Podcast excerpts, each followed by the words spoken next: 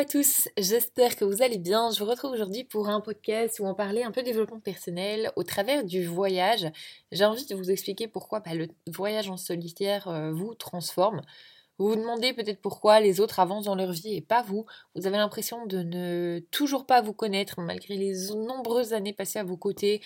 Eh bien, le voyage en solitaire, franchement, c'est de la meilleure solution à ces questions et ça tient en trois points pouvez avoir peur, vous pouvez demander comment vous allez communiquer si la langue locale n'est pas votre tasse de thé, ou encore, bah, vous pouvez avoir peur de vous ennuyer. Tout d'abord, bah, oubliez tout ça. Ce que ces voyages vont vous apporter dépasseront largement la liste des peurs que vous êtes faites. Plus vous voyagez, plus l'inconfort devient confortable. Pour commencer, bah, pensez à un jour où vous avez fait quelque chose qui vous faisait peur depuis longtemps. Vous vous rappelez du sentiment de satisfaction que vous avez ressenti après Eh bien, je peux vous assurer que vous ressentirez exactement la même chose. En reprenant bah, les choses que euh, vous pouvez craindre, par exemple. Je ne parle pas anglais. Pour rappel, Pocahontas a bien réussi à se mettre en couple avec John Smith sans parler la même langue. On se débrouille, croyez-moi, même si c'est pas facile tous les jours.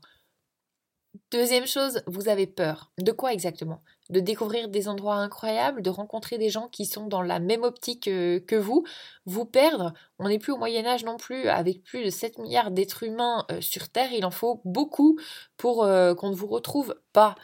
Ensuite, est-ce que vous avez peur de vous ennuyer? Bah, Même si vous ne connaissez personne, que vous ne rencontrez personne, choisissez une destination avec énormément de choses à voir. Je ne dis pas qu'il n'y a rien à faire dans la campagne belge. No offense, hein, c'est de là que je viens, mais choisissez peut-être une destination un peu plus exotique. Et vous allez prendre goût en fait à cet inconfort, croyez-moi. Il faut dépasser la peur de prendre la route, mais je vous assure que le reste du voyage vous donnera des palpitations et de joie, hein, je vous le promets. Ensuite, l'expérience est inestimable, pleine d'opportunités et de transformations personnelles.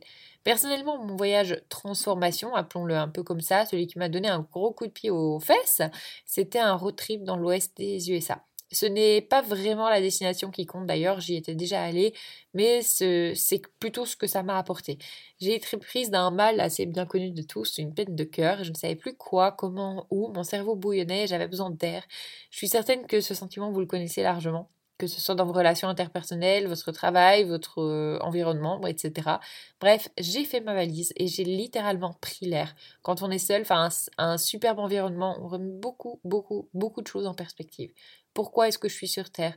Pourquoi est-ce que j'existe? Est-ce que la vie signifie par exemple aller au boulot, payer mes factures et m'installer dans le schéma peu intéressant que me propose la société?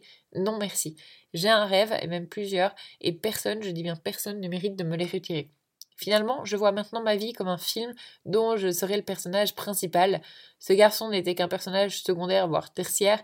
Il n'est personne pour me retirer le premier rôle, et c'est pareil pour vous. Voyez votre vie comme un film. Votre patron, vos parents, vos amis ne sont personne pour vous faire perdre le fil de votre route. Si vous faites quelque chose que vous n'aimez pas, vous n'aurez que des résultats que vous n'aimez pas. Le voyage vous ouvre l'esprit. C'est vraiment comme un vent frais qui vous souffle sur votre cerveau bouillonnant et perdu. Donc vous vous sentez comme un enfant qu'on prend dans les bras et à qui on dit tout va bien aller. Ensuite, le voyage vous fait vous aimer vous-même inconditionnellement. Vous pouvez partir en voyage avec votre famille, votre moitié, mais ce sera jamais pareil. Ces voyages, aussi beaux soient-ils, ne sont que des voyages, des découvertes.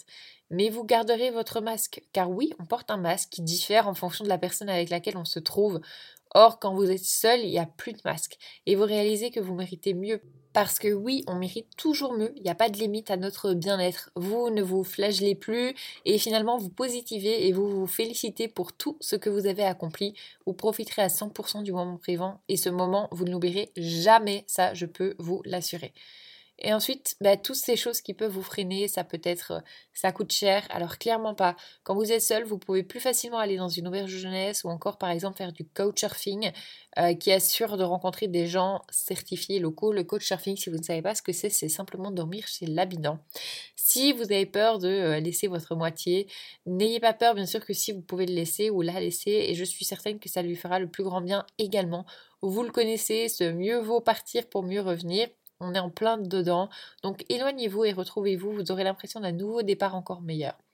J'ai des enfants. Et alors? Le jour où vous avez eu des enfants, vous avez décidé d'arrêter de vivre, d'arrêter d'avancer?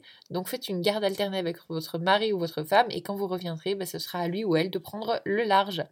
Je ne sais pas où aller. Regardez simplement sur Instagram ou Pinterest, inspirez-vous tout simplement et puis une fois sur place, vous pouvez bouger facilement tout simplement parce que vous ne devez vous conformer qu'à vos envies. Ensuite, c'est dangereux. Au vu des allumés dans notre société actuelle, tu as autant de chances de te faire tuer dans la rue en bas chez toi qu'au Pérou par exemple. Pour vous, je ne sais pas, mais tant qu'à faire, je préfère mourir en ayant découvert de nouvelles choses. Finalement, je terminerai sur cette petite anecdote qui m'a fait beaucoup rire. Est-ce que vous connaissez le site Darwin Awards? Il recense en fait les morts les plus absurdes dans le monde. Par exemple, cette histoire, un homme avait peur de l'extérieur, peur du voyage, il vivait chez lui avec sa femme et ses enfants. Le plus loin qu'il ait été, c'était à 50 km de son domicile. Donc forcément, s'il est sur ce site, c'est qu'il est mort de manière assez absurde. Et oui, effectivement, un poteau électrique est tombé, a traversé le toit et l'a écrasé dans son fauteuil pendant qu'il regardait la télévision. Ne soyez pas cet homme. Sortez, bougez, vous risquez autant à l'intérieur qu'à l'extérieur, mais ce que vous apportera l'extérieur vaudra mille fois plus que si vous étiez chez vous. N'hésitez pas à me partager vos plus belles expériences et surtout, si vous n'avez jamais voyagé seul, n'hésitez pas à vous poser les questions de pourquoi et surtout à me les partager. Et puis moi, je vous dis à bientôt pour un nouvel épisode. Salut